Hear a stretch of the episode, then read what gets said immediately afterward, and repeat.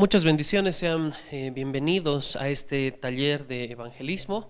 Este es el octavo taller de evangelismo. Eh, queremos recordarte que si estás interesado en todos los anteriores talleres, puedes escribirnos acá en este video, puedes también eh, comunicarte por WhatsApp al 765-48788 para que podamos ver la manera de hacerte llegar los anteriores talleres. Mi nombre es Kevin y en esta oportunidad voy a estar dándote este octavo taller de evangelismo y esperamos que en verdad sea de mucha bendición. Padre, te damos gracias por este tiempo que tú nos vas a hablar. Te damos gracias por todo lo que tú vas a hacer en este taller de evangelismo. Queremos entregarte este tiempo. Queremos entregarte la enseñanza. Queremos entregarte todo lo que se va a hablar en este tiempo para que seas tú en todo glorificado para que seas tú ayudándonos a entender, ayudándonos a comprender, Espíritu Santo, eh, todo lo que se va a hablar, Dios. Y en verdad eh, seamos captando, seamos entendiendo como tú quieres que lo entendamos. En el nombre que es sobre todo nombre, en el nombre de Jesús. Amén. Octavo taller de evangelismo. Le puse de título Evangelismo subversivo. Hemos conocido mucho acerca del evangelismo, cosas que se han estado enseñando al pasar de los años, no solamente en estos eh, talleres que se han estado dando acá, sino a través de diferentes cursos, entrenamientos, libros, capacitaciones. Eh, hay mucha enseñanza que se ha dado con respecto al tema de los evangelismos y no está mal. Pero es bueno entender la raíz, cómo se hacía el evangelismo en tiempo de los apóstoles. Es bueno entender esa raíz, cómo se originaba, porque obviamente con el pasar de los años ha ido cambiando, ha ido transformándose conforme la sociedad también ha ido cambiando conforme eh, la gente también, la forma en la cual eh, recepciona ciertas cosas también ha ido cambiando. Por lo tanto, este evangelismo ha ido cambiando también, ha ido transformando. Pero hay ciertas cosas que no pueden cambiar, hay ciertas cosas, la esencia como tal del evangelismo no puede cambiar, porque si no ya no sería evangelismo.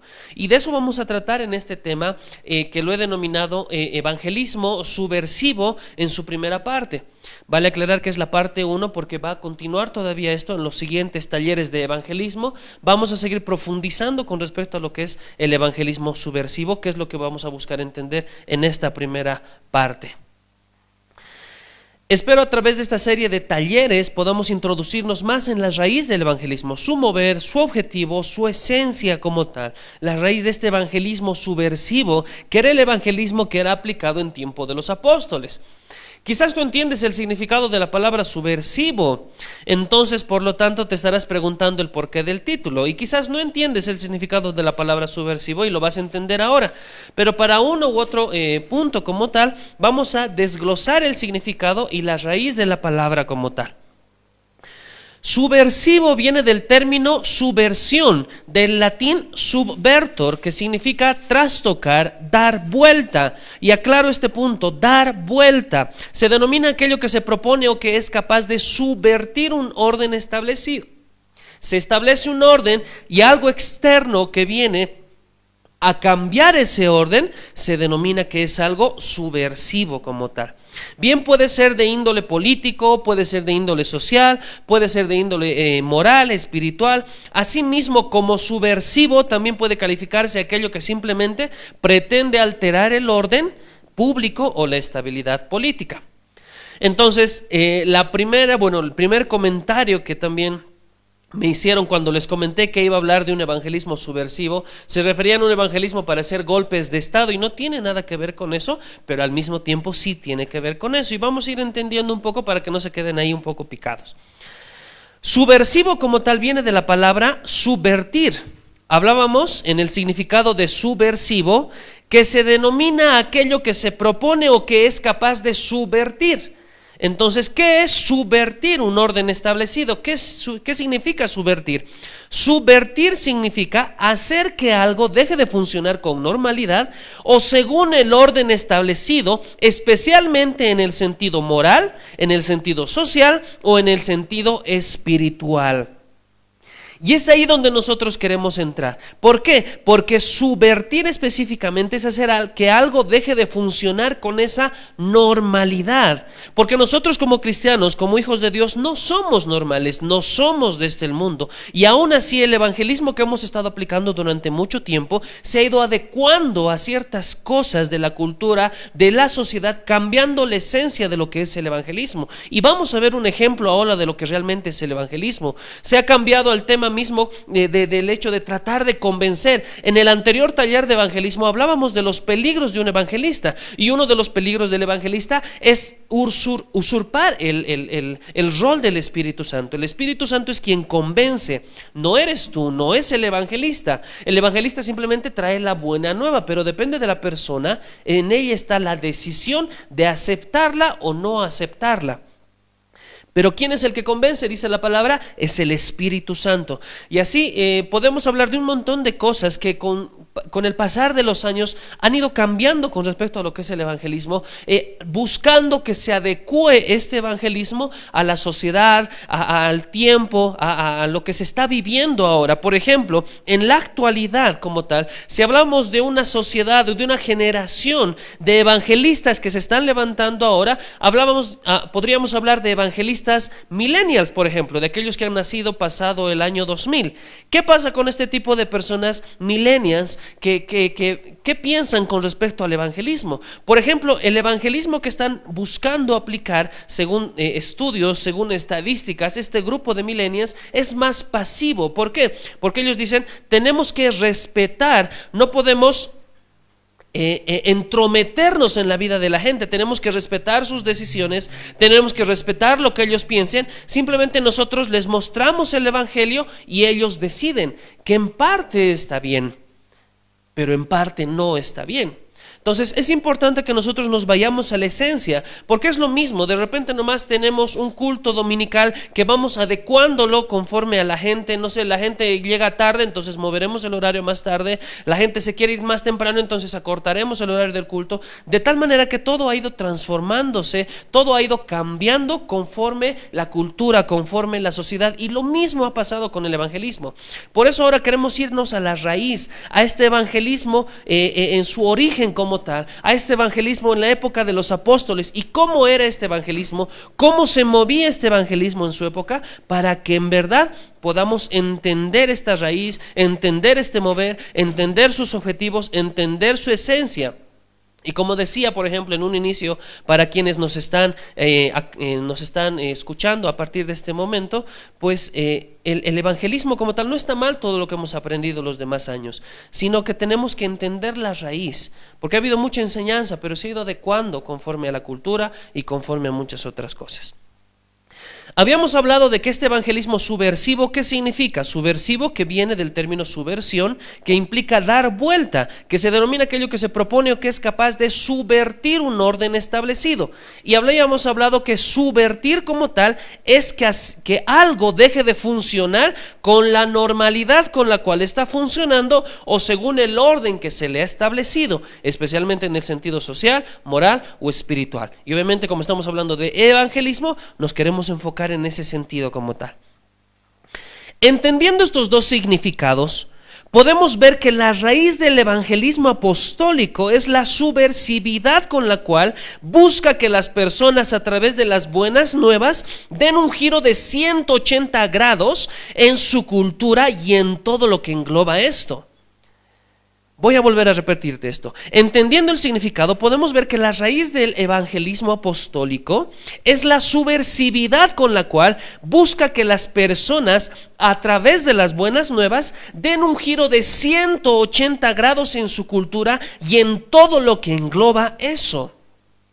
Si tengo una cultura de idolatría, tengo una cultura de adicciones, tengo una cultura que está eh, en contra de lo que la palabra me puede establecer, este evangelismo subversivo, este evangelismo que era aplicado y establecido por los apóstoles en esa época, debería llevarme a mí a dar un giro de 180 grados para que ahora ya no sea mi norte la idolatría, ya no sea mi norte la enfermedad, ya no sea mi norte toda esa realidad de mentira que puede estar viviendo, más aún Jesús sea mi norte, Jesús sea mi camino.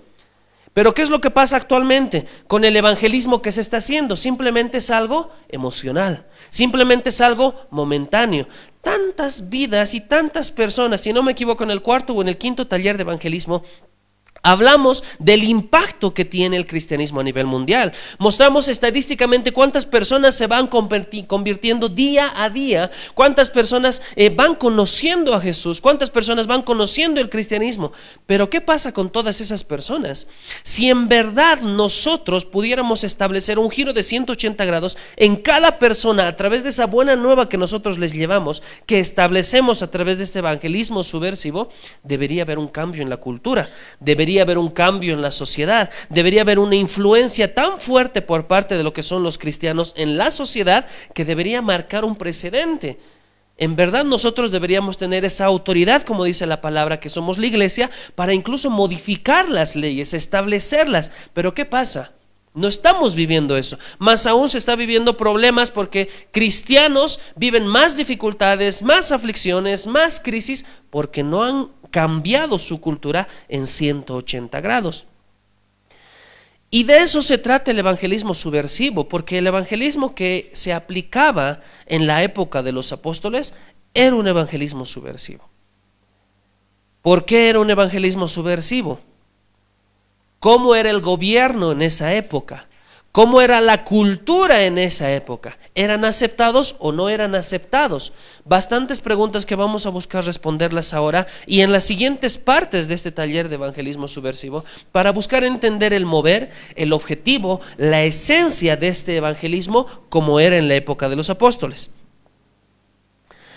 Entendiendo todo esto, entendiendo que el evangelismo o la raíz de este evangelismo apostólico es la subversividad con la cual busca que las personas, a través de estas buenas nuevas, den un giro de 180 grados en su cultura y en todo lo que engloba esto, nos muestra un problema. La sociedad en nuestro país y en cualquier otro funciona en base a un sistema mundano que busca esclavizar al ser humano y haciendo un análisis todos estamos o estuvimos en esclavitud al trabajo, a la familia, a las deudas, a la enfermedad, a las adicciones, a los sentimientos, emociones, pensamientos, al pasado, al futuro. Estamos en un tiempo donde si no eres parte de este sistema, mueres. Si no trabajas, ¿de qué vas a comer? Porque no es que caminas por la calle y de repente todos te van a dar comida, no, ese es el diseño de Dios, ¿te das cuenta? Sino que en verdad ¿Qué pasa con, con, el sistema que se ha corrompido tanto a tal punto que si tú no trabajas, no vas a recibir un sueldo, con este sueldo no vas a poderte comprar alimento y no vas a poder comer? Y ese es el sistema como tal. Y ahí podemos movernos en el tema de la enfermedad. Si no tomas un medicamento específico para los que tienen cáncer, si no haces ciertos eh, procedimientos para ciertos, ciertas cosas que tú quieres en tu diario vivir, vas a morir, te vas a pagar, no vas a sobresalir en este sistema. Pero al mismo tiempo tenemos una solución, porque al momento en el cual nosotros predicamos este Evangelio del Reino, estamos permitiendo que la gente conozca que no puede ser parte de este sistema y no va a morir necesariamente, sino más aún va a vivir y aún más que eso va a tener vida en abundancia. Y es ahí donde entra este término subversivo en base a lo que nos encomendó Jesucristo. Mateo 28, verso 19, ¿qué dice? Por tanto, id y hacer discípulos a todas las naciones, bautizándolos en el nombre del Padre y del Hijo y del Espíritu Santo. Cuando nosotros vamos en contra del sistema, cuando nosotros vamos contra corriente, como el salmón, por ejemplo, que navega contra corriente, el mismo sistema a nuestro alrededor nos va a fichar, nos va a mirar en contra. ¿Qué pasaría, y te pongo un ejemplo, qué pasaría si se levanta un mover tan fuerte y tan grande en la iglesia cristiana como tal y la gente empieza a sanarse? Las empresas farmacéuticas que reciben bastantes millones de dinero y tienen bastantes proyectos, innovación, investigación y todo lo que se está moviendo a nivel mundial, ¿qué pasaría con todas esas empresas? Entrarían en la quiebra. O sea, ya de entrada te ganarías unos enemigos. ¿Qué pasa? Si de repente empezamos a establecer una cultura en la cual, como era en la época de Moisés, por ejemplo, era Dios alimentando a su pueblo. Y de repente las aves venían a traerles alimento, las aves venían a entregarse como alimento, les llovía el maná, por lo tanto la gente no tenía esa necesidad de tener que, que cultivar o que hacer algunas cosas, que trabajar, que ir a un puesto de trabajo. ¿De qué funcionarían las empresas? Si te das cuenta, la, esencia como tal va en contra de este sistema. Y con eso no estamos diciendo que nos vamos a quedar de brazos cruzados eh, eh, en nuestra casa y que no vamos a hacer absolutamente nada. No estamos diciendo eso, sino que nosotros nos vamos a introducir en este sistema para transformarlo y para cambiarlo. Pero no vamos a poder hacer esto si nosotros mismos no damos ese giro de 180 grados. Si en verdad estoy cansado de las iglesias tradicionales, en verdad estoy cansado de, lo que predican, en verdad estoy cansado de la hipocresía y del robo y de tantas cosas que pueda hacer, entonces yo me introduciré en el sistema para transformarlo por completo. De nada me va a servir estar de afuera criticando, cuestionando, sin vivir y experimentar las cosas que una persona puede vivir allá adentro.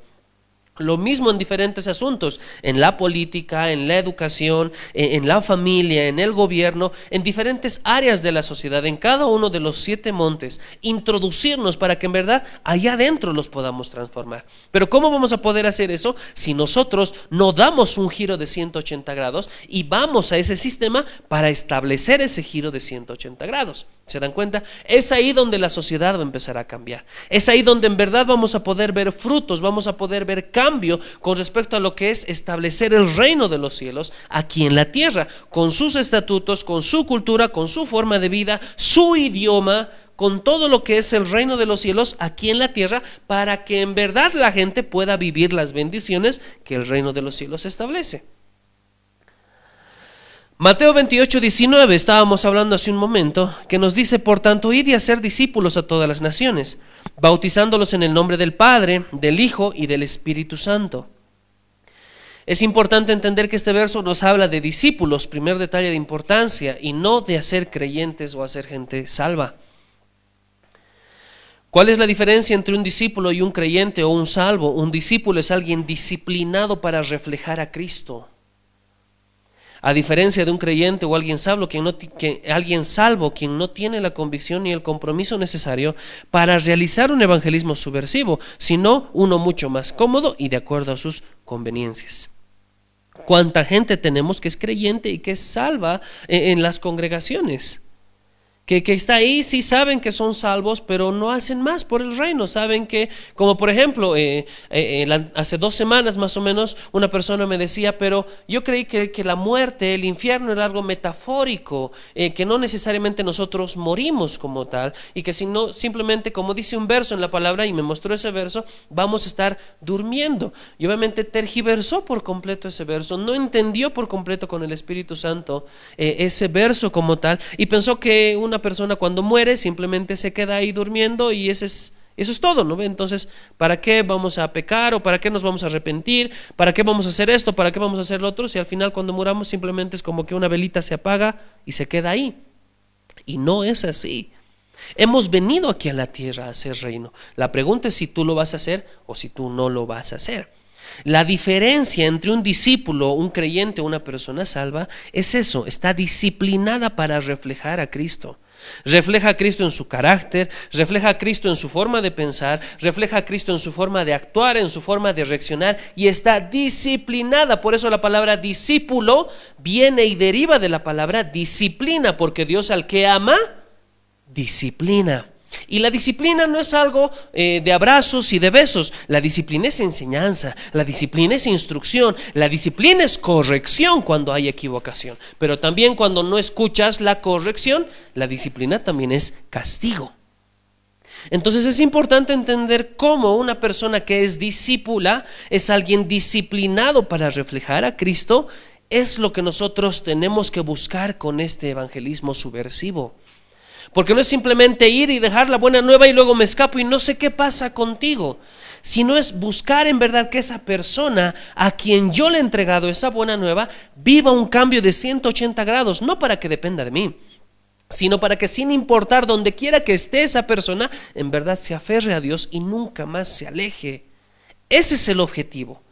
No es simplemente entregar perlas a todos, y mientras más, wow, he, hecho una reunión de evangelismo y se han convertido mil personas. Pero ¿qué pasaron con las mil personas? ¿Dónde están? De esas mil, una estará en tu congregación, otra estará en otra congregación. Amén. No estamos diciendo que vayan a una congregación específica. Todos somos un cuerpo. pero ¿dónde están los demás?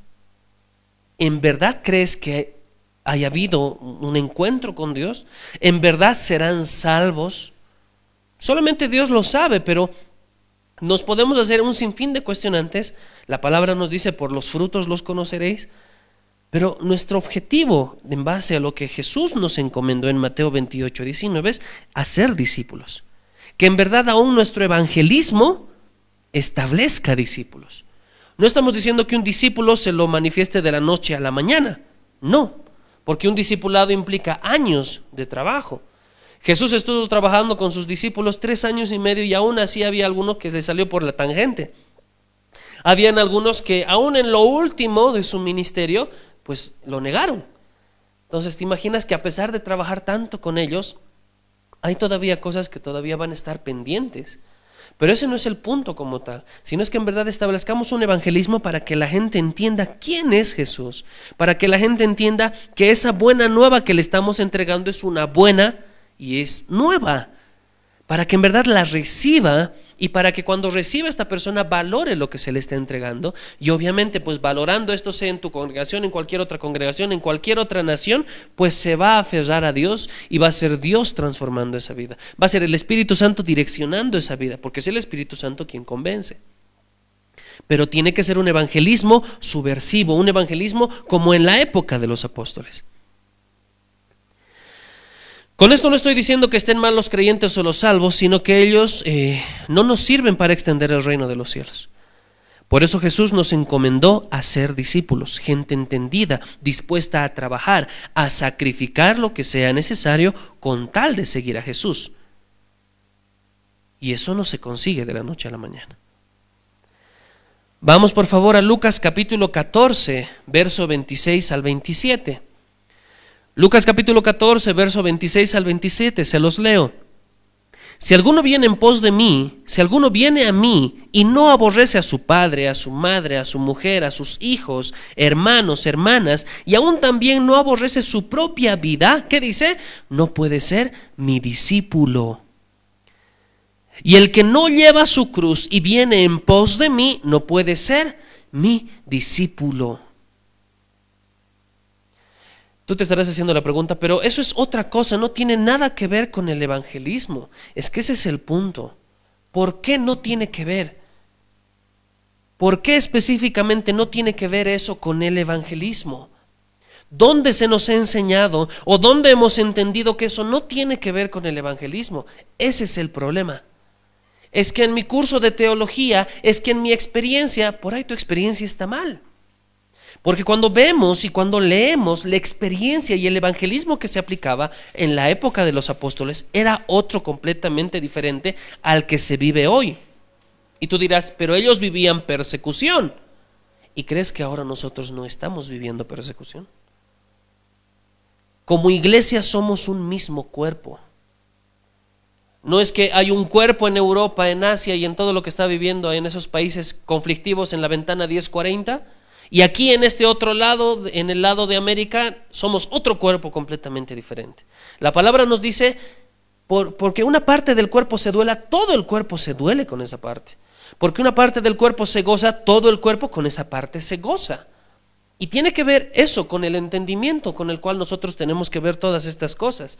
¿Por qué? Porque la iglesia está en persecución y va a estar en persecución, sea que tú la vivas o no la vivas, porque ese es el objetivo de las tinieblas. ¿Qué vino a hacer el diablo? Vino a matar, vino a robar y vino a destruir.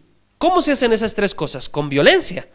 O se hace pacíficamente, un ladrón se acerca, oye joven, ¿le puedo robar? Ya pues, cosquillitas le voy a hacer. No funciona así. Matar, robar y destruir se hace con violencia y la iglesia como tal, la iglesia cristiana está viviendo esa violencia a nivel mundial. La idea es que nosotros no nos eh, eh, enseguezcamos ante esa verdad, sino más aún veamos lo que está pasando en la sociedad. La necesidad que hay en otros países, la necesidad que hay en nuestro país y la persecución que podamos estar viviendo. No estaremos viviendo una persecución que se vive eh, en los países conflictivos en este momento, como en, Irán, en, no sé, pues en Pakistán, en todos esos lugares pero sí estamos viviendo otro tipo de persecución que van en contra de los principios y los valores que nos muestra la palabra, las leyes del aborto, podemos ver el tema de los matrimonios homosexuales. No estamos condenando ni juzgando a nadie, porque Dios ama al pecador, Dios odia el pecado. Y como evangelistas nosotros tenemos que también manifestar ese amor, porque nosotros tenemos que mostrar ese amor al pecador, aunque no estamos de acuerdo con el pecado. ¿Se dan cuenta? Este evangelismo subversivo incluso nos va a ayudar a entender en partes posteriores cómo nosotros deberíamos actuar si entra un homosexual a nuestra congregación. Lo vamos a juzgar, lo vamos a cuestionar, no le vamos a permitir la entrada. ¿Por qué? Si es la casa de Dios. Si ese lugar más bien es esa persona, a ver, entendiendo en, en un principio, claro, haciendo un punto, haciendo un paréntesis como tal, ¿quién necesita de Dios? ¿La persona que ya está sumergida en Dios o la persona que no tiene a Dios? ¿Quién necesita de Dios?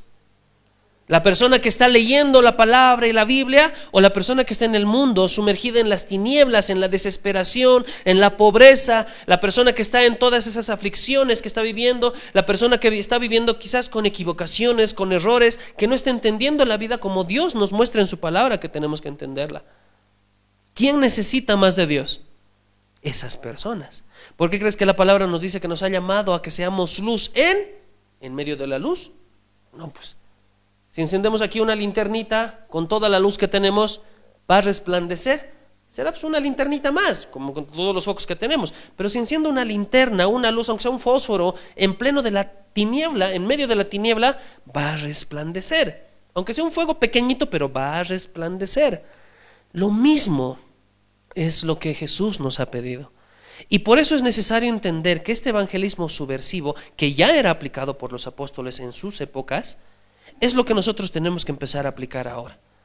Para que sin importar lo que la sociedad nos pueda decir, lo que nuestro entorno nos pueda decir, en verdad nosotros seamos transformando la sociedad a través de este evangelismo subversivo. ¿Qué habíamos dicho que es el evangelismo subversivo para que en verdad lo vayamos entendiendo? Entendiendo estos significados, habíamos, habíamos, visto que la raíz del evangelismo apostólico es la subversividad, con la cual se busca que las personas a través de las buenas nuevas den un giro de 180 grados en su cultura y en todo lo que engloba esto. Amén.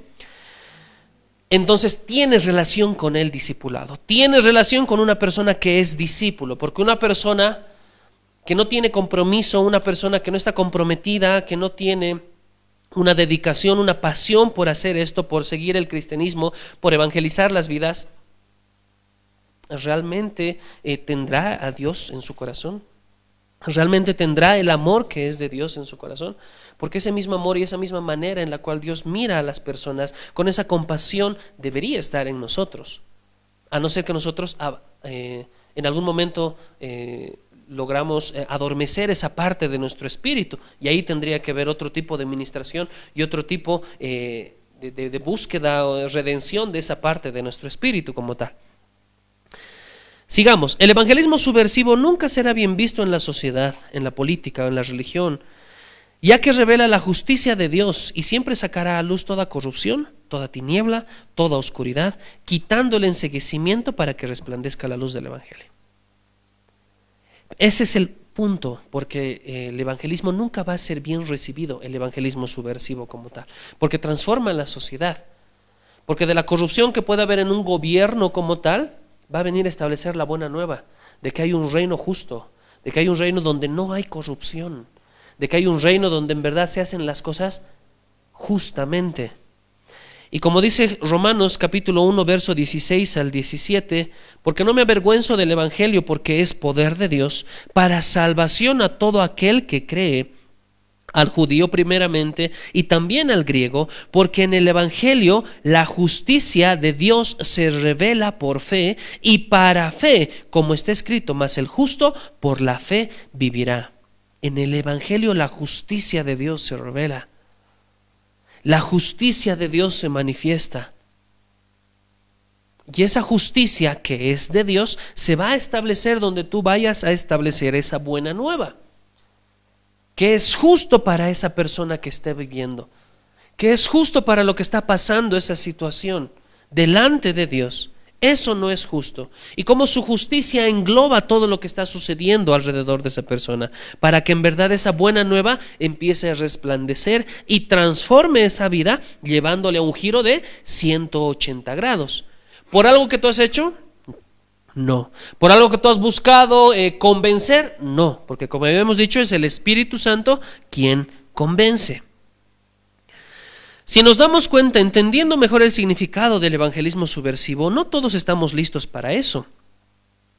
Pero es algo a lo que fuimos encomendados, para lo que fuimos salvados, establecer el reino de Dios aquí en la tierra. Y eso solamente se logrará con violencia. No porque querramos ser violentos o, o ser torpes, sino porque los otros reinos no nos dejarán hacerlo. Volvemos al ejemplo que te puse. El diablo vino a matar, robar y destruir. Y el hecho de que cambiemos esa realidad en las vidas como tal, si están viviendo una muerte, una destrucción, un robo de las tinieblas, tiene que ser con violencia. ¿Por qué? No porque nosotros queramos ser violentos y bueno, pues bueno, ¿con, quién me voy a agarrar ahora? ¿Dónde está el hermanito tantos? Le voy a agarrar ahora. No es por eso, sino es porque en verdad los otros reinos, el reino de las tinieblas, el mundo, tantas cosas, no nos van a dejar avanzar. Van a buscar aplacarnos, van a buscar destruirnos, van a buscar callarnos como es lo que se ha estado haciendo a lo largo de la historia. La pregunta es cómo nosotros vamos a reaccionar a eso. Día tras día gente se está perdiendo. Día tras día personas están muriendo. Y eso vamos a verlo más adelante, en la parte 2 específicamente del evangelismo subversivo. Y cómo alrededor del mundo hay mucha gente en tu país, en tu ciudad, en tu calle, tus vecinos, que necesitan de Dios. Pero que no vamos a poder llegar a ellos si no aplicamos un evangelismo subversivo. Y con esto no te estoy diciendo que les vayas a tocar la puerta y que busques convencerlos a duras penas y que te vas a convertir porque te conviertes y punto. No, porque como habíamos dicho, no somos nosotros quienes convencemos. Pero es importante entender que si no aplicamos este evangelismo como era en su raíz original, en verdad las personas no van a llegar al conocimiento de Dios. Marcos capítulo 16, verso 15 al 18. Y les dijo, ir por todo el mundo y predicar el Evangelio a toda criatura. El que creyere y fuere bautizado será salvo, mas el que no creyere será condenado. Y estas señales seguirán a los que creen. En mi nombre echarán fuera demonios, hablarán nuevas lenguas, tomarán en sus manos serpientes, y si bebieren cosa mortífera no les hará daño. Sobre los enfermos pondrán manos y sanarán. Quiero volver, un eh, quiero volver a leer. Eh, un poco esta parte en la cual dice, las señales seguirán a los que creen. En mi nombre echarán fuera demonios. Hablarán nuevas lenguas, tomarán en sus manos serpientes, si bebieren cosa mortífera no les hará daño, sobre todo enfermo pondrán manos y sanarán. Si estás consciente de que tienes un ministerio evangelístico, has sido llamado al evangelismo, hay algo en ti que te va a jalar a que puedas hacer esto y, el y que puedas manifestar esta autoridad. Y aún esto va más allá todavía, porque la palabra dice que tenemos que predicar a tiempo y a destiempo. Entendiendo esto, todos nos vamos a mover en los cinco ministerios porque somos discípulos de Cristo. Y los ministerios son una extensión del cuerpo de Cristo. Son una extensión de Cristo, perdón. Son una extensión de Cristo mismo como tal, los cinco ministerios. Por lo tanto, nosotros nos vamos a mover en los cinco. Pero eso no quiere decir que tengamos los cinco ministerios. Es como que yo tengo que hacer discípulos, por lo tanto tengo que pastorear esas vidas que Dios me ha encomendado a mí. Pero eso no significa que sea pastor. Lo mismo tengo que predicar a tiempo y a destiempo, tengo que hablar la palabra, tengo que ser luz en medio de las tinieblas. Pero eso no significa que sea un evangelista, porque al evangelista le siguen ciertas señales. Lo mismo, tengo que, eh, va a haber momentos en los cuales Dios me, me, muestre y me revele algo y lo profetice sobre una vida, pero eso no significa que, no, que yo sea ya un profeta. Eh, tengo que enseñar la palabra, tengo que escudriñar la palabra y enseñarle a las personas que estoy discipulando, a las personas que Dios va a traer a mi vida, pero eso no significa que yo soy un maestro, que tengo un ministerio magisterial. Dios va a mostrarme diseños para mi trabajo, para mi familia, tantas cosas, y voy a buscar aplicar. Dios me va a mostrar a través de su palabra diseños y reformas para mi vida, para mi familia, mi trabajo, mi entorno, pero eso no significa que yo me muevo en un ministerio apostólico. Y lo mismo pasa con el tema evangelístico. Hay muchas cosas que nos van a que van a ir detrás de nosotros. Obviamente este verso se e, engloba a personas que creen como tal. Si tú crees, tengas o no tengas el ministerio evangelístico, estas señales te van a seguir. Más aún si tienes un ministerio evangelístico, más aún si tienes eh, esa eh, esa inquietud dentro de ti que te hace decir, creo que por ahí soy evangelista, esto pues con mayor razón va a estar contigo.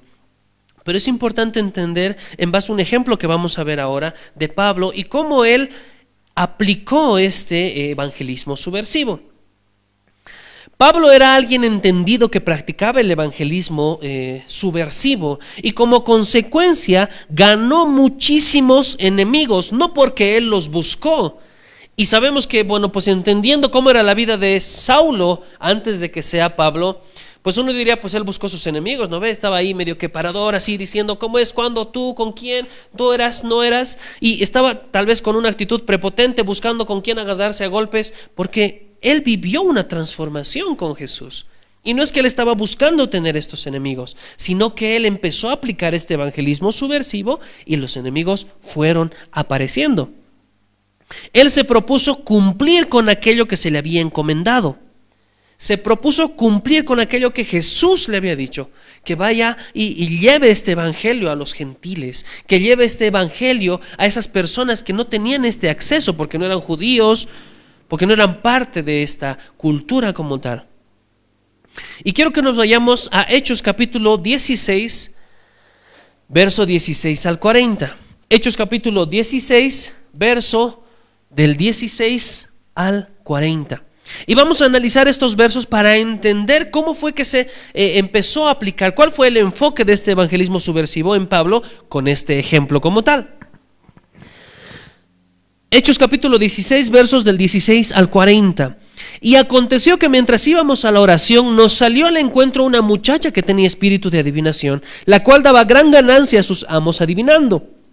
Esta siguiendo a Pablo, y a nosotros, daba voces diciendo, estos son hombres, estos hombres son siervos del Dios Altísimo, quienes os anuncian el camino de salvación. Y esto lo hacían por muchos días. Díganme si estaban diciendo algo que estaba equivocado. No. Mas desagradando a Pablo, ¿por qué se desagradó Pablo?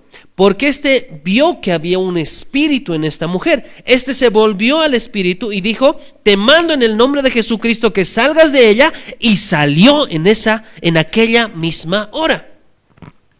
Quiero que volvamos al verso 16. No dice que Pablo estaba yendo donde esta mujer, estaba yendo donde este espíritu o estaba yendo buscando atención. ¿Qué estaba pasando? Aconteció que mientras íbamos a la oración, aconteció que mientras iba a mi ayuno, aconteció que mientras iba a mi congregación, aconteció que mientras iba a un tiempo de intimidad con Dios, aconteció que mientras iba a, una vigilia, aconteció que mientras iba a un tiempo de adoración, aconteció que mientras íbamos a la oración, nos salió al encuentro una muchacha que tenía espíritu de adivinación, la cual daba gran ganancia a sus amos adivinando. Esta, siguiendo a Pablo y a nosotros, o sea, ellos siguieron a la muchacha o la muchacha siguió a Pablo. Esta, siguiendo a Pablo, y a nosotros daba voces diciendo, estos hombres son siervos del Dios Altísimo, quienes os anuncian el camino de la salvación. ¿Qué estaban haciendo de mal? ¿Qué estaba diciendo que estaba en contra de lo que estaban haciendo? ¿Era algo incorrecto? ¿Acaso no eran hombres de Dios? Pablo, Silas, Timoteo, todas las personas que estaban en este lugar, ¿acaso no eran eh, siervos del Dios Altísimo que estaban anunciando el camino de la salvación? ¿Acaso no eran esas personas? ¿Qué desierto o incierto tenía lo que estaba declarando esta mujer? Nada más bien les estaba haciendo publicidad gratis. ¿No ve? Vengan ustedes porque estas personas les van a mostrar el camino de la salvación. Publicidad gratis. Cualquiera diría, pues, fantástico, bien recibido. Pero ¿de quién venía eso? Una muchacha que tenía espíritu adivinación. Y no es que Pablo a la primera que vino ya la reprendió. ¿Qué dice acá? Y esto lo hacía por muchos días. Y esto lo hacía por muchos días. Aconteció que cuando Pablo y Silas estaban yendo a un tiempo de oración, se apareció una muchacha que empezó a, a gritar a los cuatro vientos que esos eran hombres de Dios que estaban haciendo, eh, que les iban a mostrar el camino para la salvación. Y lo hizo por bastantes días. La muchacha empezó a perseguirlos, la muchacha empezó a seguir a Pablo y a Silas. Y en ese mismo instante Pablo, desagradándose por todo lo que estaba pasando, lo que estaba diciendo, se volvió y dijo al Espíritu, te mando en el nombre de Jesucristo que salgas de ella, y salió aquella misma hora. Cuando nosotros estamos en nuestro día a día haciendo nuestras cosas, yendo al trabajo, yendo a los estudios, yendo donde la familia, yendo a cumplir cualquiera de las responsabilidades que tú tengas, compromisos, actividades que tú tengas, estas cosas deberían suceder si en verdad te mueves en un evangelismo subversivo. Las tinieblas deberían empezar a manifestarse y decir qué pasa y que o bien te hacen alardes de las cosas que tú estás haciendo o bien te dirán, ¿por qué vienes a atormentarme como le pasó a Jesús? Y tú simplemente tendrás que decir, ve, o sal en el nombre de Jesús. ¿Te das cuenta? Punto número uno. Punto número dos. Pero viendo sus amos que había salido la esperanza de sus ganancias, prendieron a Pablo y Silas y los trajeron al foro ante las autoridades los trajeron al foro ante las autoridades. Vamos a leer hasta el verso 21. Y presentándolos a los magistrados dijeron, estos hombres, siendo judíos, alborotan nuestra ciudad y enseñan costumbres que no nos es lícito recibir ni hacer, pues somos romanos. ¿Qué estaba pasando? ¿Qué estaban haciendo Pablo y Silas? Estaban yendo a orar. Y ya se ganaron enemigos. Pero diré entonces, no, pues ya no libero.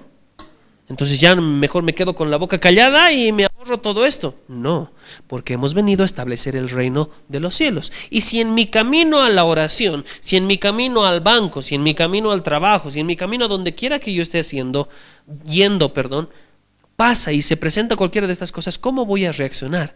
¿Voy a reaccionar como un hijo de Dios? ¿Voy a reaccionar como alguien que es luz? ¿O voy a reaccionar como alguien que es tinieblas? Ese es el punto. Porque cuando reaccionamos como alguien que es luz, cuando nos movemos con este evangelismo subversivo como tal y presentamos esta buena nueva que es luz, que es verdad, que es el único camino, verdad y vida que nos dice la palabra, nos va a traer enemigos. Porque el mundo se mueve en base a un sistema. ¿Cuál era el sistema que había en esta persona? ¿Cuál era el sistema que había en sus amos? Esta muchacha adivina llenaba de fortuna a sus amos a través de la adivinación. Y de repente viene uno que ni siquiera es que ha venido, sino que estaba pasando y la muchacha fue quien se acercó y empezó a declarar cosas que no estaban mal, pero que las decía desde ese espíritu de adivinación, fue reprendida y todo ese sistema de ganancias que tenía estos amos a través de la adivinación se vino abajo. Ya no había espíritu de adivinación en esa muchacha. Por lo tanto, no podía volver a adivinar, no podía volver a generar recursos. ¿Qué ejemplo les ponía eh, al inicio de este tema? ¿Qué pasa si de repente el mover cristiano despierta tan fuerte que ya medicamentos ya no van a ser necesarios, ya los hospitales no van a ser necesarios, ya no va a ser necesario ir a la farmacia a comprar un medicamento, un remedio, con toda la millonada de dinero que se mueve alrededor del mundo a través de la industria farmacéutica. ¿Qué pasaría? Te ganas enemigos.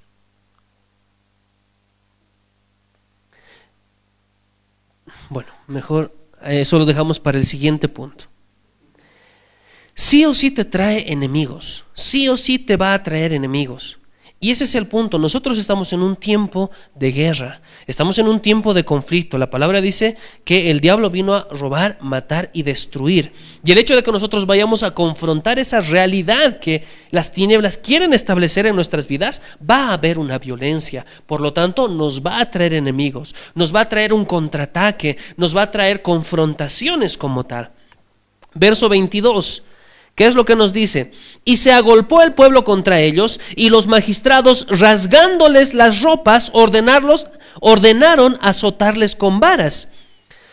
Vamos a leer hasta el 24. Después de haberles azotado mucho, y aclara aquí mucho, los echaron en la cárcel mandando al carcelero que los guardase con seguridad, el cual, recibido este mandato, metió en el calabozo de más adentro y les aseguró sus pies en el cepo.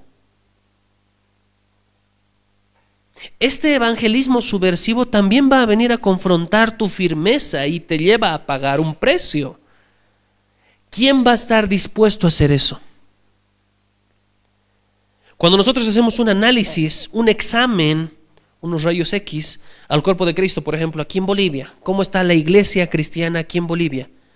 ¿Cuántos cristianos, porque son muchos cristianos, que en su trabajo no saben que son cristianos? ¿Cuántos cristianos hay metidos en el gobierno?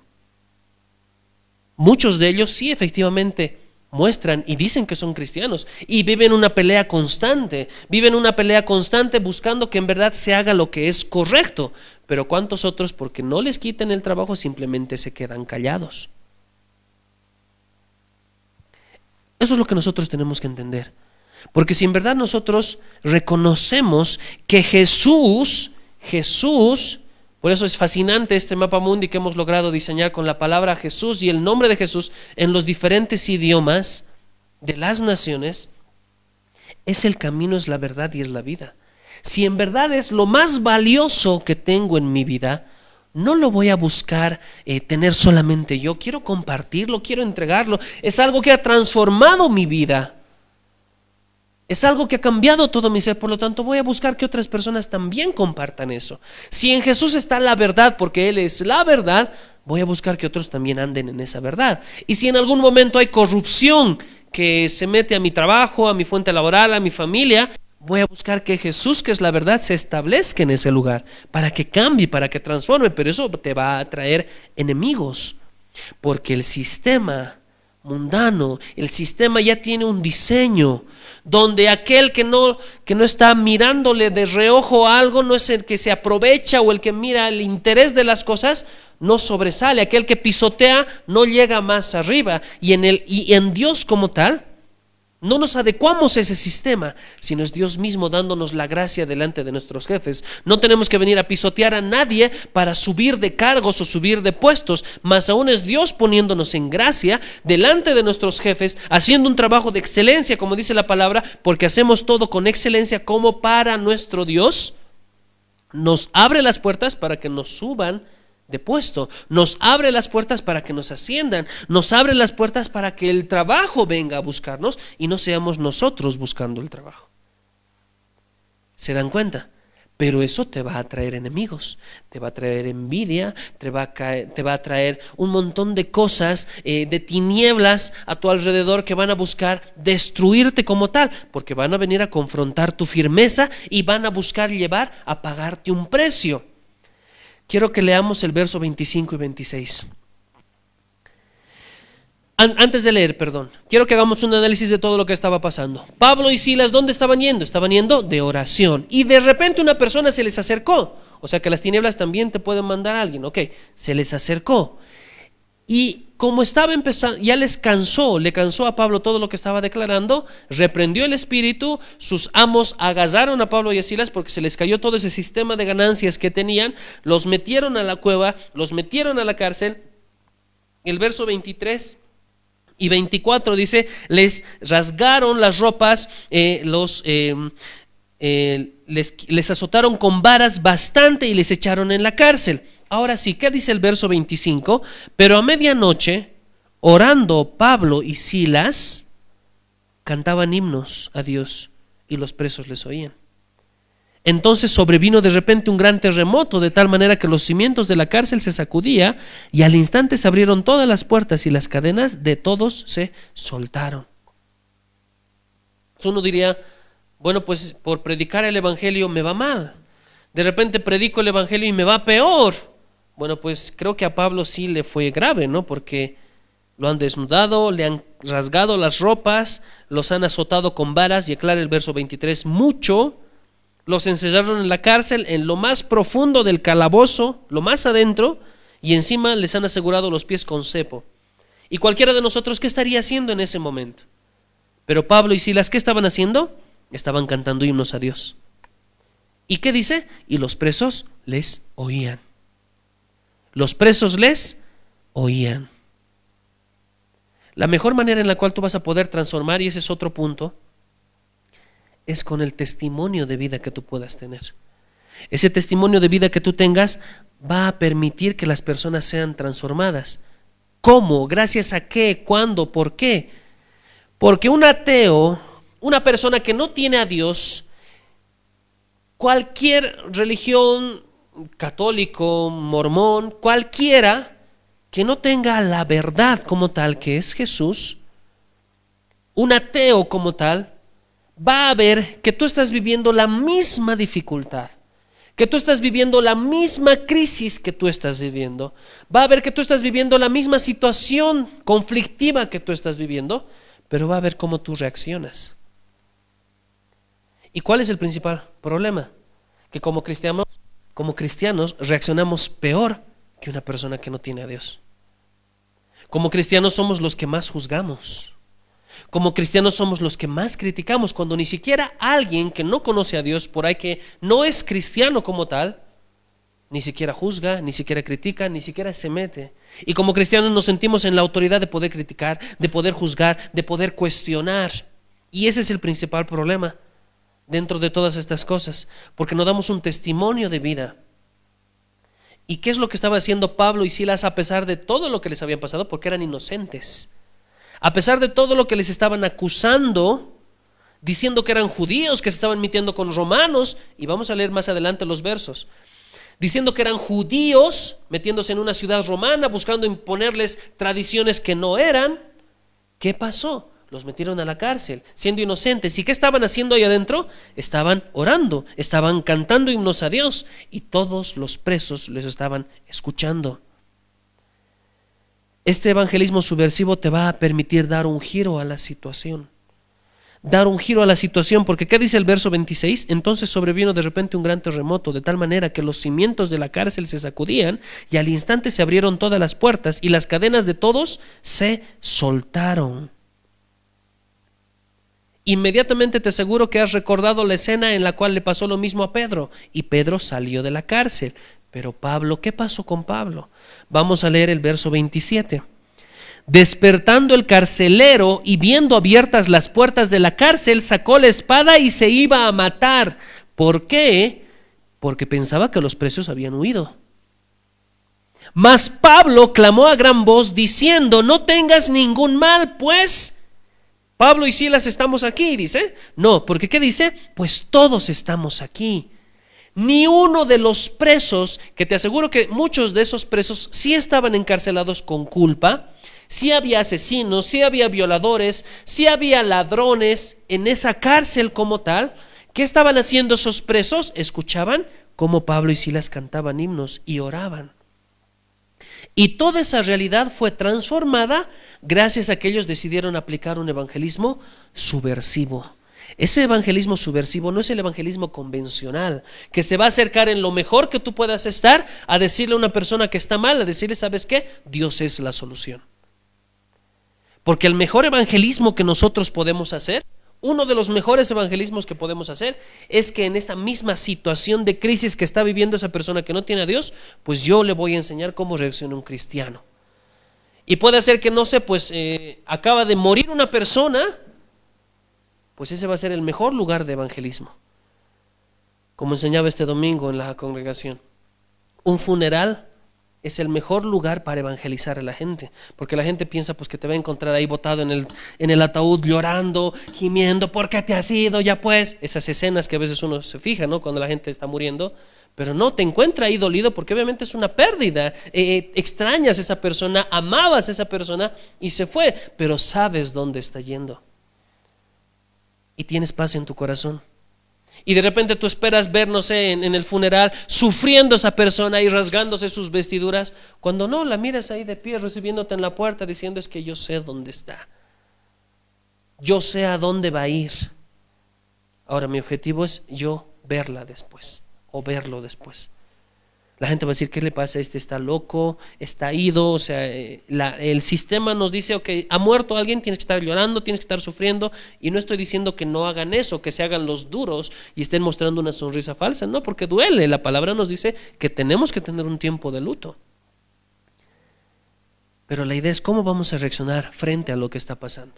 Dándole gloria a Dios, dándole honra a Dios, el más claro ejemplo reciente de todas las personas que nos puedan estar viendo, el más claro ejemplo tenemos cuando Julio Mergal partió y sus hijos ahí al lado del féretro, al lado del, cuerpo, porque solamente era un cuerpo muerto, estaban adorando a Dios, dándole gracias por el privilegio y el honor de, haber, de haberlo conocido, pero adorando a Dios, porque es Dios el principal protagonista en nuestras vidas. ¿Qué estaban haciendo Pablo y Silas? Cantando himnos a los presos cantando himnos, perdón, a Dios y los presos los oían, orando y los presos escuchaban.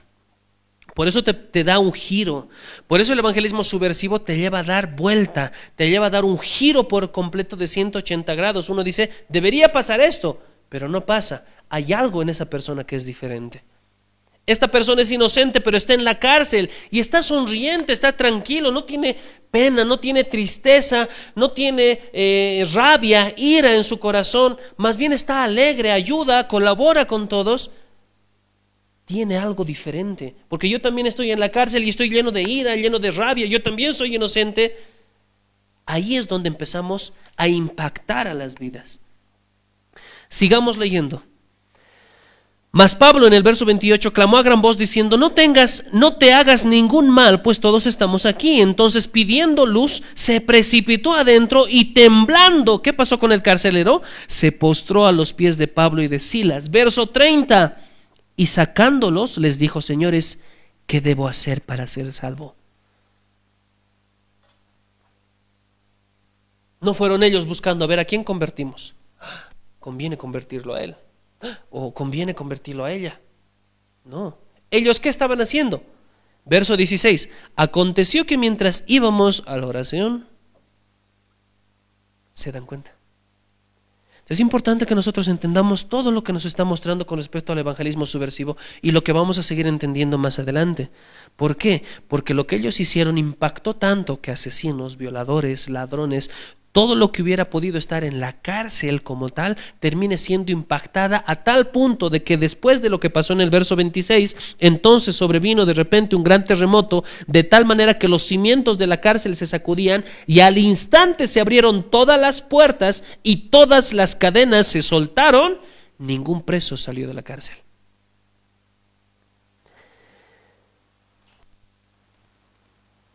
Verso 30, y sacándolos les dijo, señores, ¿qué debo para ser salvo? Verso 31, entonces ellos le dijeron, cree en el Señor Jesucristo y serás salvo tú y tu casa. Cree en el Señor Jesucristo y serás salvo tú y tu casa. Ellos le han venido a decir, ¿sabe qué, Señor? Su vida está un caos. Su vida está destruida por completo. Y la gente te mira, no, yo estoy bien, yo estoy tranquilo, tengo un trabajo, tengo comida, tengo familia, estoy bien. Y tú le dices, no, pero necesita de Dios. No, pero si estoy tranquilo, si estoy bien, yo no necesito de Dios. Pablo y Silas fueron a hacer eso.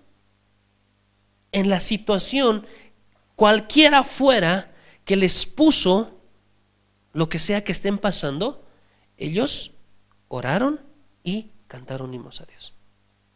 Y en eso transformaron. Su visión, ¿dónde estaba puesta? ¿En la gente? No, en Dios.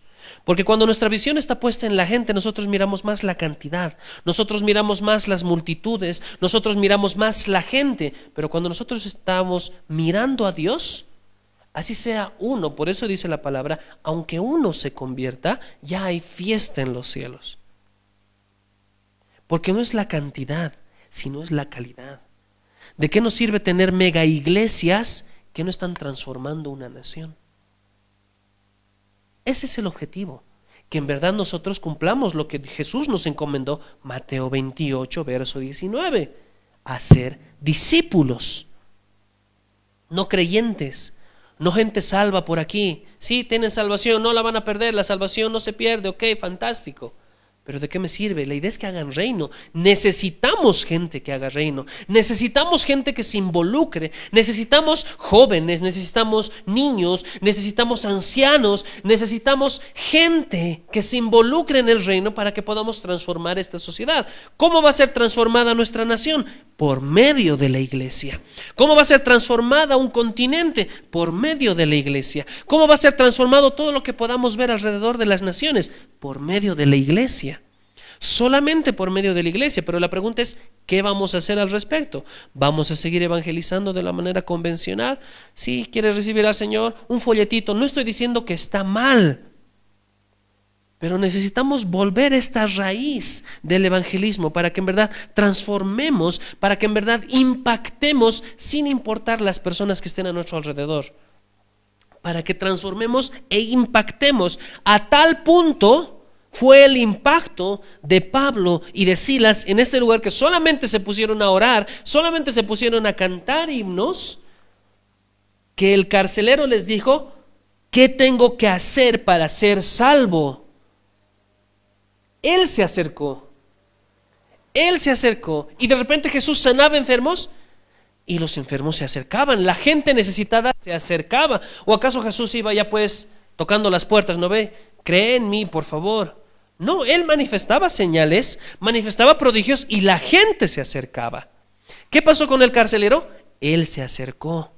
Y es más, se postró a los pies de Pablo y de Silas y les dijo, ¿qué tengo que hacer para ser salvo? ¿Sabes? Esta es la base fundamental del evangelismo, mostrar el amor. El amor no acepta el pecado, el amor acepta al pecador. Y eso es lo que tiene que entrar aquí en nuestra mente, porque el evangelismo subversivo, ¿qué va a buscar hacer? Transformar a las vidas por medio del amor que transforma. Ese amor que transforma solamente viene de Dios. Y aquí es una gran manifestación del amor, ¿por qué? Los... Vamos a buscar el verso. Eh presentándolos a los magistrados y a todas las autoridades de la ciudad, porque fueron presentados a los magistrados y a las autoridades de la ciudad, ellos dispusieron que Pablo y Silas tenían que entrar a la cárcel. Y de repente había este terremoto que no solamente abrió todas las puertas, rompió todas las cadenas y todos los presos tenían la libertad de irse, pero ¿qué pasa? No se van. El carcelero, por eso, ¿qué hace en el verso 27? Despertando el carcelero y viendo, viendo abiertas las puertas de la cárcel, sacó la espada y se iba a matar. Pues ok, se escaparon los presos, los magistrados, las autoridades incluso me han eh, recomendado que guarde a estos dos presos. Eh, las puertas de la cárcel están abiertas. ¿Uno qué piensa? Se fueron. Agarró su espada y dijo, ok, prefiero yo matarme a que vengan después. Igual voy a morir porque me van a matar. ¿Qué pasó con todos los soldados y con todas las personas que estaban a cargo de Pedro cuando se abrieron las cárceles y Pedro salió libre? A todos los mataron por no obedecer la instrucción del emperador. ¿Qué pasaría con este carcelero? Lo mismo. Pero ¿qué le dice Pablo? Pablo clamó a gran voz diciendo, no te hagas ningún mal, pues todos estamos aquí. No solamente los dos nos hemos quedado aquí, todos estamos aquí. Ni uno se ha ido y ellos son culpables, nosotros somos inocentes, pero todos estamos aquí. Entonces el carcelero, ¿cómo no podía postrarse a los pies de Pablo y Silas, entendiendo, ¿sabes qué? Yo he rasgado tus vestiduras, yo te he azotado, te he metido a lo más profundo del calabozo, a la cárcel más profunda, te he encadenado en el cepo, y aún así vienes a mostrar tan gesto de amor que te vale más mi vida la tuya. La puerta de la cárcel se abrió y podías irte, pero aún así decides quedarte. ¿Por qué?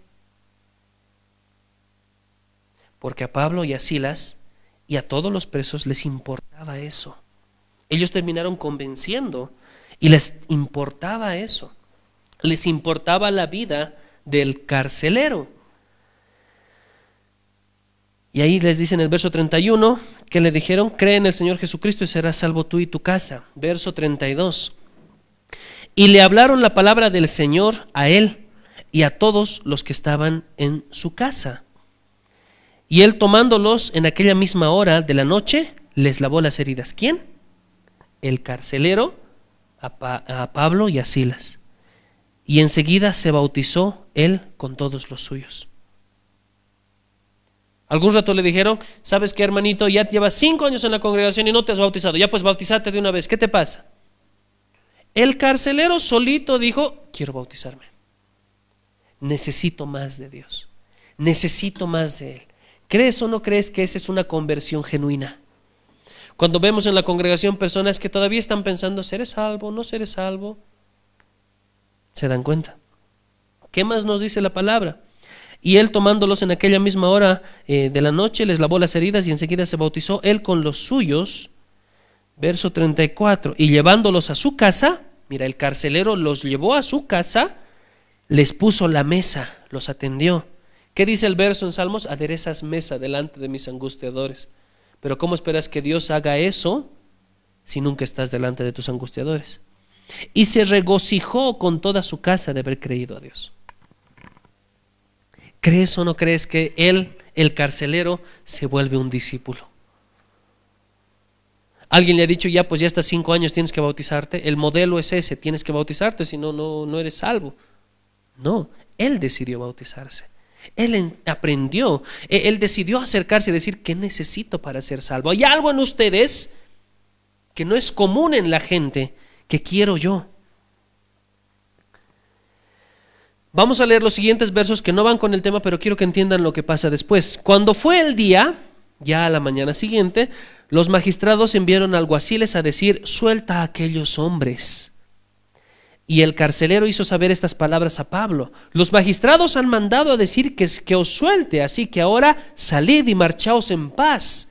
Después que les han azotado, después que les han rasgado las vestiduras, después que les han metido a lo más profundo de la cárcel, y uno diría, no, pues ahora que sufran, ¿no ve? ¿Ahora me vienes a rogar? ¿Qué pasa aquí? Pero Pablo les dijo, después de azotarnos públicamente sin sentencia judicial, siendo ciudadanos romanos, nos echaron en la cárcel y ahora nos echan encubiertamente. ¿Qué les pasa? No, por cierto, sino que vengan ellos mismos a sacarnos de aquí. Y los alguaciles hicieron saber estas palabras a los magistrados, los cuales tuvieron miedo al oír que eran romanos. Y vinieron y les rogaron. Los mismos que les metieron a la cárcel, les rogaron y sacándolos les pidieron que salieran de la ciudad.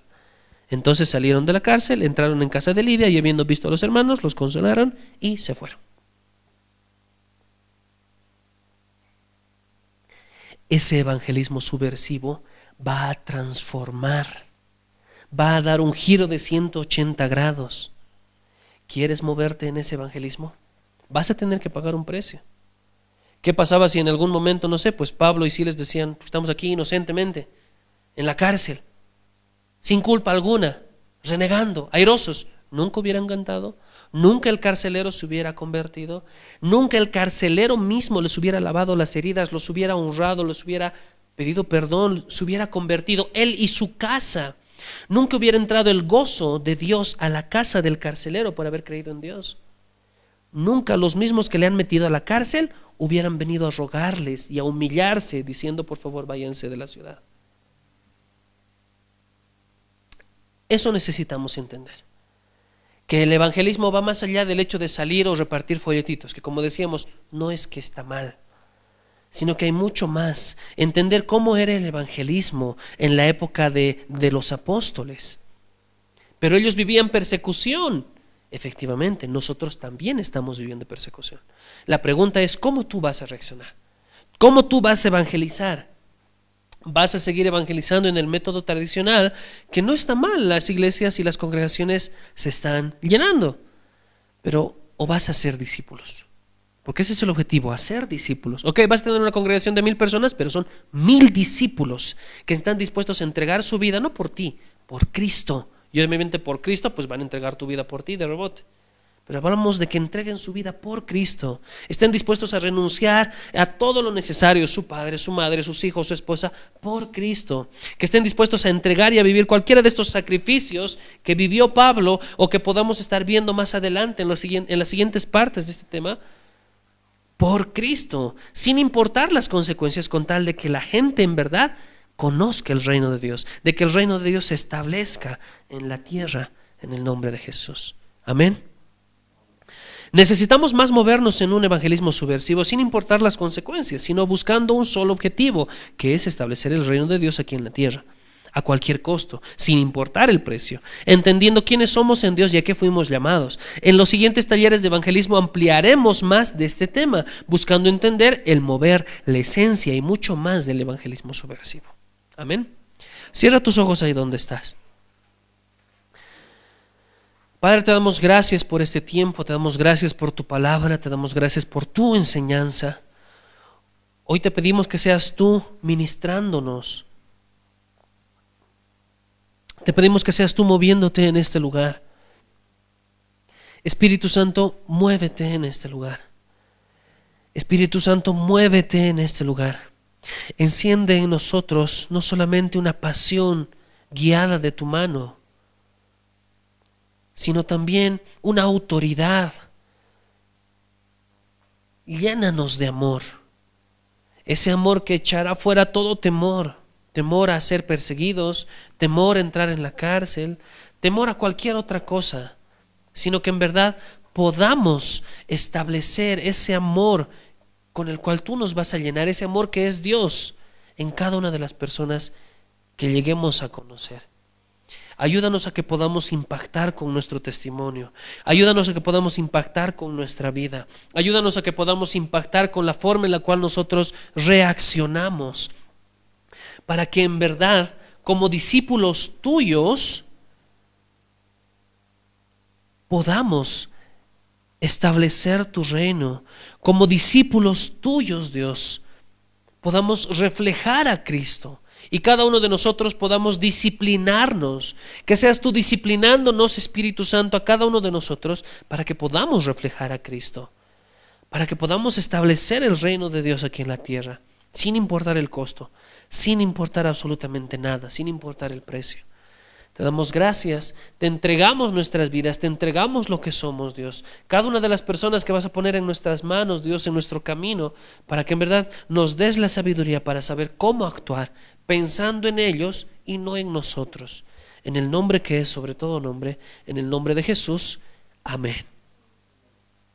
Amén. Estaba previsto para este tiempo un evangelismo, teníamos que salir a evangelizar, pero justamente por todas las actividades que hay en esta ciudad, en la ciudad de La Paz, justo mañana es el aniversario, las calles están llenas de desfiles, eh, las calles están llenas de, personas, y uno diría, pues es el momento más oportuno para evangelizar. Efectivamente, pero tenemos que tener un cuidado. Si vamos a salir a evangelizar, tenemos que tener una supervisión y tenemos que tener un cuidado. No es simplemente acercarnos, por ahí pasa algo, tenemos que poder responder a todo lo que pueda pasar. Y justamente por el cuidado respectivo hemos decidido suspender el evangelismo como tal, pero si ahí en la ciudad donde tú estás, no estás en la ciudad de La Paz, estás en otra ciudad o en otro país, puedes salir a evangelizar, te animo a que puedas hacer. Aplicando esto, no solamente por el hecho de salir a evangelizar, busca una estrategia en Dios, busca que Dios te muestre algo y a qué lugar ir. Habíamos hablado en el anterior taller de evangelismo que hay un tiempo específico que sea el Espíritu Santo mostrándote el lugar correcto y el tiempo correcto para evangelizar. ¿A quiénes específicamente? Jóvenes, niños, mujeres, ancianos. Y aún así las personas que están acá, para que puedan hacerlo en otra oportunidad. Ya en el siguiente taller de evangelismo vamos a salir, vamos a prever que no se acercan a estas fechas para que podamos salir con libertad y podamos evangelizar. Pero aún así no esperes un momento específico para evangelizar. Déjate guiar por el Espíritu Santo. Es el Espíritu Santo quien convence, pero necesita de nosotros. Así que te invitamos a que eh, estés más atento a los siguientes talleres que también van a venir. Esta solamente es la parte uno del evangelismo subversivo. Hay mucho más todavía para hablar y para entender. Amén.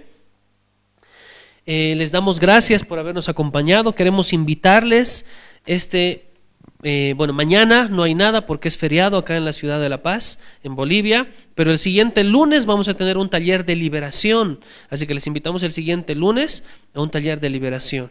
El martes 23 vamos a tener un tiempo de sanidad en el, eh, sobre la condenación, así que les invitamos también para que puedan ser parte de eso, para que puedan acompañarnos. El lunes 29 vamos a tener un taller de misiones y el martes 30 una noche de palabra.